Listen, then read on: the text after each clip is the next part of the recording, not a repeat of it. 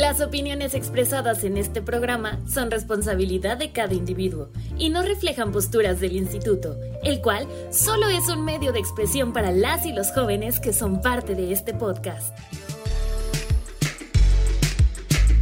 Eh, eh, eh, compa, entonces, ¿qué? ¿Se va a hacer o no se va a hacer?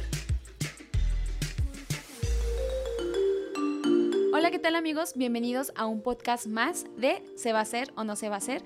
Yo soy Fer Morales y estoy muy contenta que nos acompañen una vez más. Hoy tenemos un tema muy interesante porque vamos a hablar sobre la fotografía artística. Yo creo que todos hemos pues visto sobre todo ahorita en las redes sociales qué es lo que hay y lo que postean más.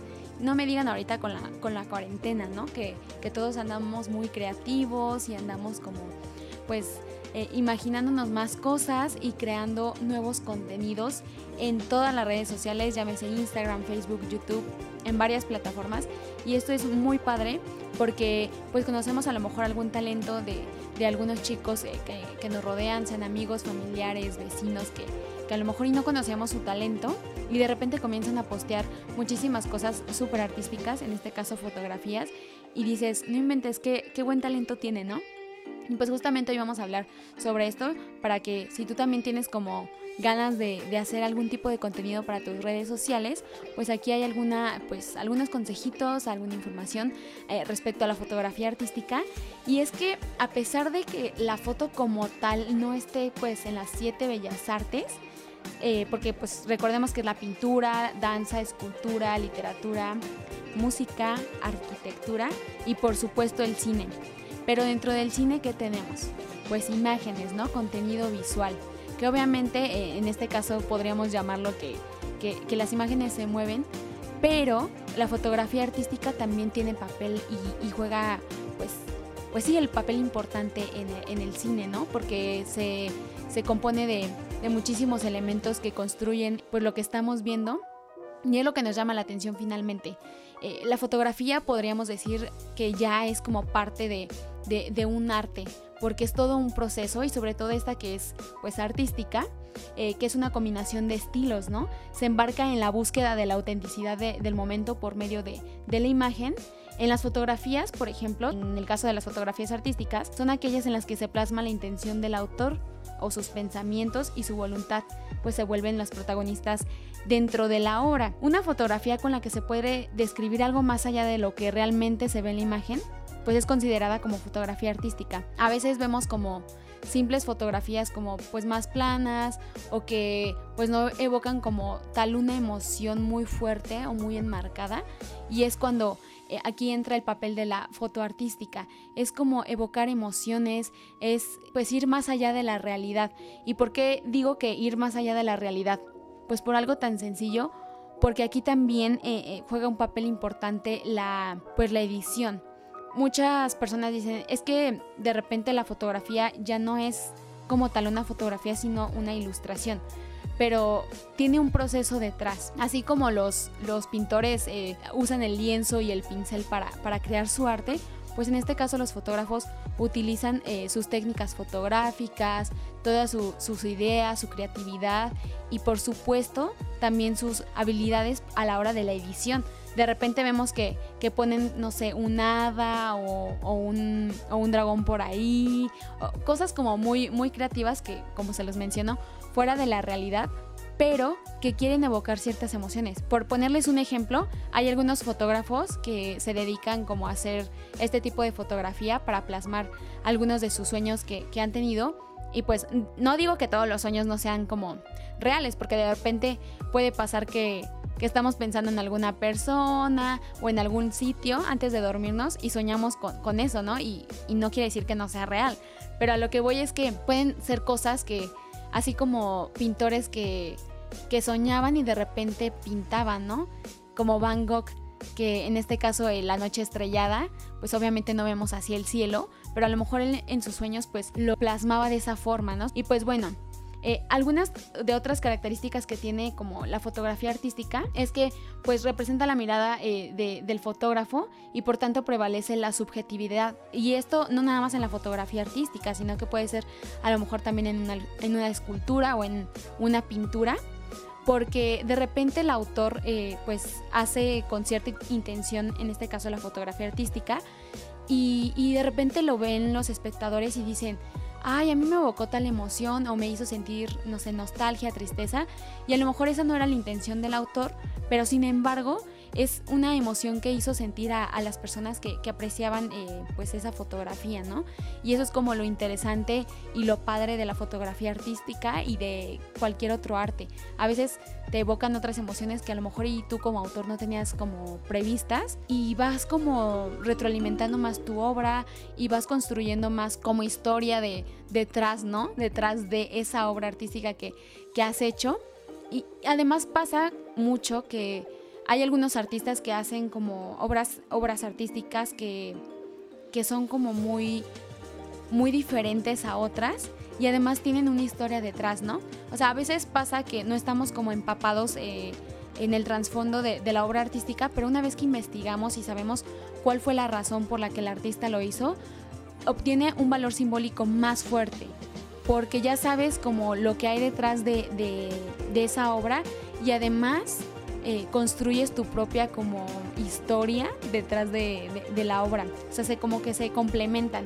Y eso es algo como muy padre de que tiene el arte. A mí me gusta mucho mencionar esto porque pasa, es como muy subjetivo a pesar de que tiene una historia detrás enmarcada, pero todos la construyen poco a poco. Otra cosa es que los sentimientos, deseos o pensamientos del fotógrafo, como se los menciono, eh, son protagonistas y también requieren de gran técnica fotográfica y capacidad de observación. Sobre todo los fotógrafos son súper observadores porque es de que vas por la calle y me incluyo porque yo también me dedico a, la foto, vamos por la calle caminando y de repente vemos, no sé, una puesta de sol o vemos eh, cualquier elemento que, nos llame la atención y a lo mejor otras personas pasan siempre por esa calle y dicen así como de, ah, pues X, ¿no? Es un, es un árbol o es una fuente que pues está ahí nomás. Y, de repente eh, los fotógrafos pasamos y es como de, no manches, o sea, esto está súper padre, se me antoja tomar una foto, pero no traigo mi cámara. Y por eso es tan importante siempre como cargar eh, pues esta herramienta como lo es la cámara fotográfica, porque de repente se nos ocurren cosas en el momento y, y no hay que perder como ese ese justo, pues, esa justa escena, porque de repente decimos, no manches, ¿por qué, ¿por qué dejé pasar esta oportunidad de tomar esta fotografía? Hubiera estado padrísima para postearla y que otras personas la vean. Siempre suele pasar esto y es muy importante como cargar siempre la cámara fotográfica por este tipo de aspectos. Y otro punto también es que se pueden exponer en galerías. Pero también pueden llamarse fotografías artísticas a las que son posteadas en Instagram.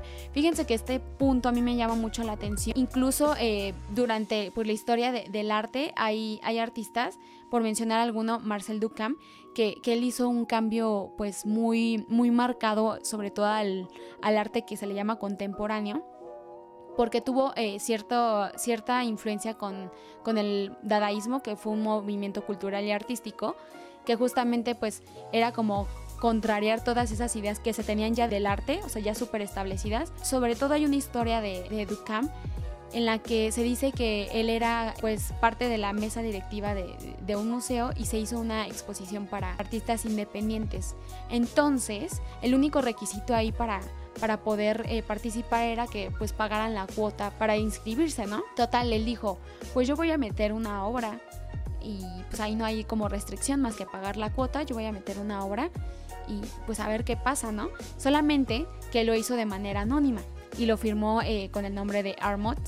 Obviamente no sabían que era él y era parte, como se les menciona, de la, de la mesa directiva. Y lo mete y esta obra artística era un urinal artificial. Yo creo que muchos han visto como esta imagen en, pues, eh, en las redes sociales o en alguna otra plataforma o hasta en la escuela, ¿no? En, en la historia del arte.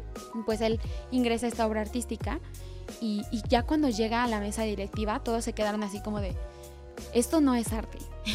esto no es arte porque para empezar rompe con, la, con las características que se tienen eh, pues ya previstas de que pues no es una obra original, no es como un producto de la mano de, un artista. Y, pues rompe con eso, ¿no? Pero a la vez como que pensándolo, eh, pues tenía la noción del artista artesano, porque finalmente eh, se va a escuchar bien, como bien loco, pero pues lo firmó, ¿no? Lo firmó este Ducami él dijo, pues este es mi arte y no me dieron ninguna restricción. Y al escuchar este tipo de comentarios, él les dice, ¿saben que yo soy el autor pues de esta obra artística? Y pues voy a renunciar porque no me gusta eh, la forma en la que definen el arte. Entonces, toda esta concepción de ideas y este cambio que hizo eh, en el arte, más bien en los pensamientos que ya se tenían del arte, se convirtieron en una obra artística. Todo esto que, que hubo detrás, algo que ya estaba súper arraigado y establecido. Y además Duchamp decía, es que esto es como como una, un dogmatismo o un tipo de, de, fetichismo que ya se tiene del arte y esto hay que cambiarlo porque ¿quién dice que algo es feo y quién dice que algo es bonito? Porque él decía que había arte que a lo mejor podía ser feo, pero no por eso dejaba de ser arte. Entonces a mí me gusta mucho ponerles como este ejemplo porque es verdad, ¿no? ¿Quién lo dice? Hay a lo mejor ciertas reglas y a lo mejor no somos críticos de arte, pero tenemos como esa capacidad de, de, repensar las ideas que ya se tienen y no quiere decir que estemos mal, sino que tenemos diferentes formas de pensar y son aceptables también porque el arte a veces es muy subjetivo. Para algunas personas puede ser bello, pero para otras no. Y depende también de qué tanto estén empapados eh, de la historia, pues que hay detrás de, las obras artísticas. Otro artista que me gusta mucho mencionar eh, es Banksy, que es un artista callejero que se ha mantenido en el anonimato y pues por obvias razones va a estar como medio grafiteando acá las, las calles, pero sigue siendo su arte, ¿no? Sigue siendo su arte y, mucha gente eh, que, pasa por las calles eh, de Londres, por ejemplo, pues ven eh, el arte de Banksy y, y, lo aprecian. Y no quiere decir que aunque, que aunque esté en la calle deje de ser arte y no necesariamente tiene que estar en una sala de exposición en un museo para, para ser apreciado y por eso sigue siendo arte. Estos dos ejemplos se los pongo porque también ahorita hay muchísimos este post en Instagram, eh, sobre todo que se enfoca en, las imágenes. Y hay muchísimas fotos artísticas o la tan conocida plataforma Pinterest, en donde podemos como conseguir muchísimas ideas y nos podemos inspirar de varios eh, pues fotógrafos que ya existen y que son de diferentes partes del mundo y nos ayuda de inspiración y, de nuevas nuevas ideas para poder crear nuestras propias fotografías artísticas. Es como una cosa muy padre de que hay dentro de las redes sociales. Por mencionarles algunos consejitos eh, para pues seguir algunos fotógrafos en Instagram, está Izango, que es I-Z-H-A-N-Go, y él muestra como más eh, la parte de la fotografía conceptual. Hablando de fotografía conceptual, recuerden que en la fotografía artística hay diferentes géneros y uno de estos géneros es la fotografía conceptual. La fotografía conceptual obviamente está como el resultado final está pensado. ¿Y por qué menciono esto de que el resultado final está pensado? Pues porque para construir esos escenarios que quieren transmitir a las personas están súper bien pensados.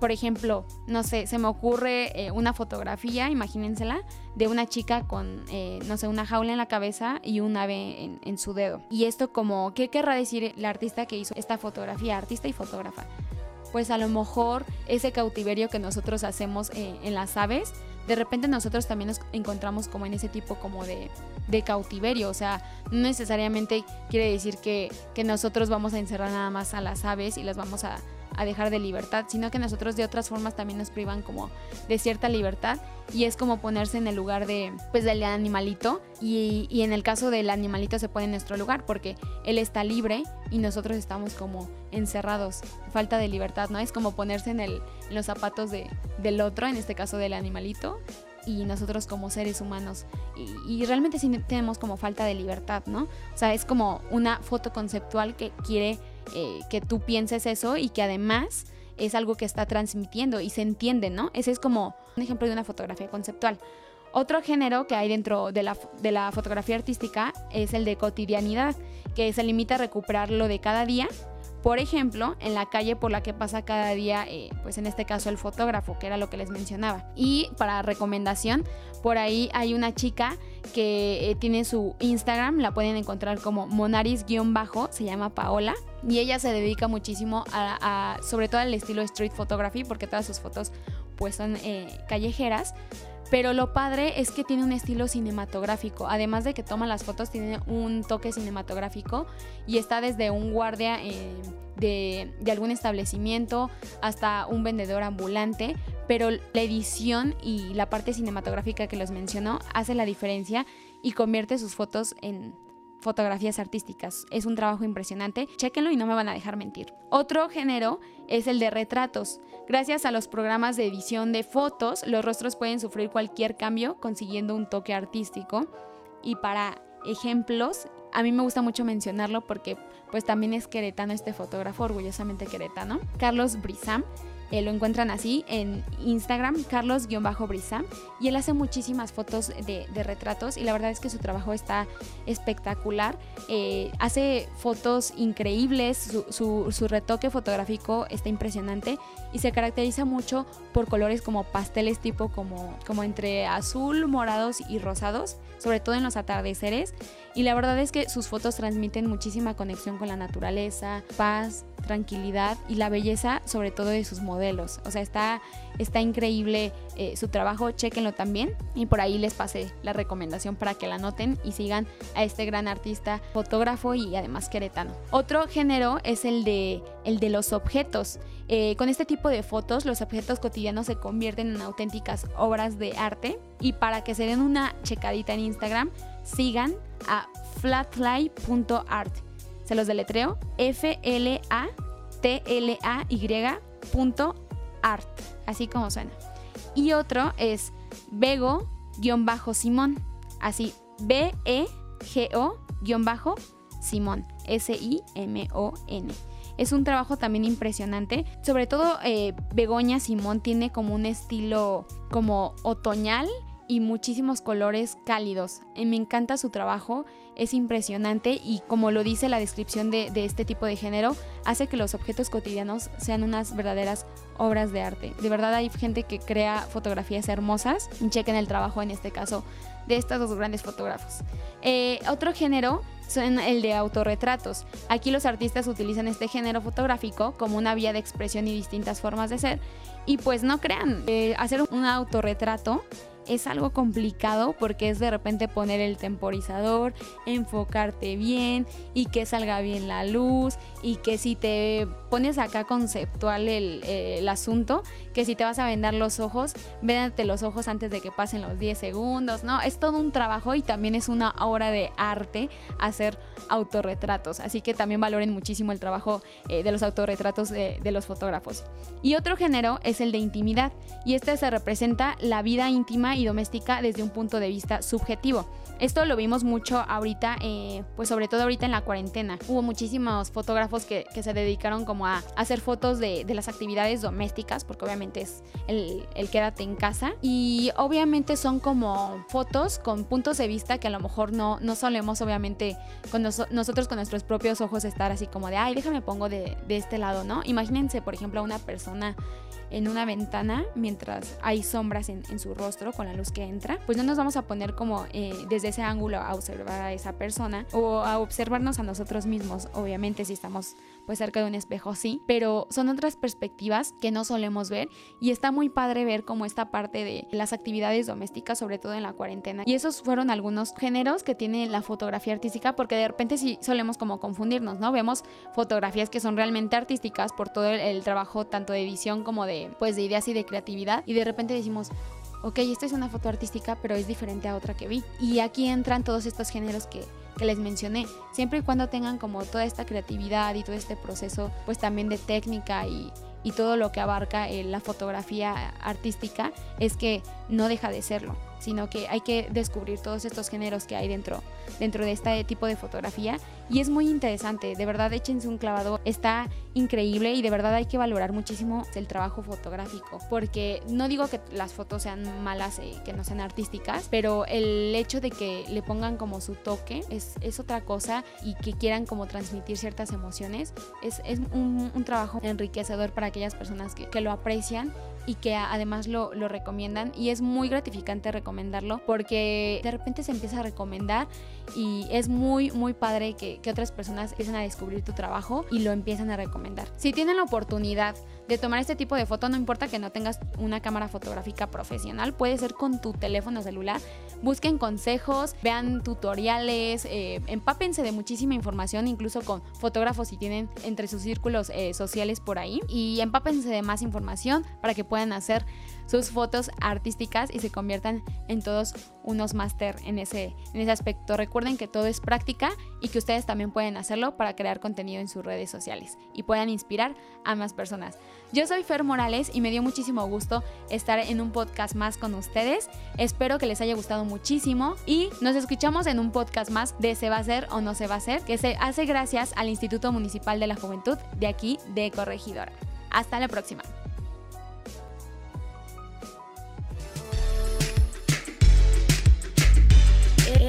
Compa, entonces, ¿qué? ¿Se va a hacer o no se va a hacer? Este programa es público, ajeno a cualquier partido político. Queda prohibido su uso para fines distintos al desarrollo social.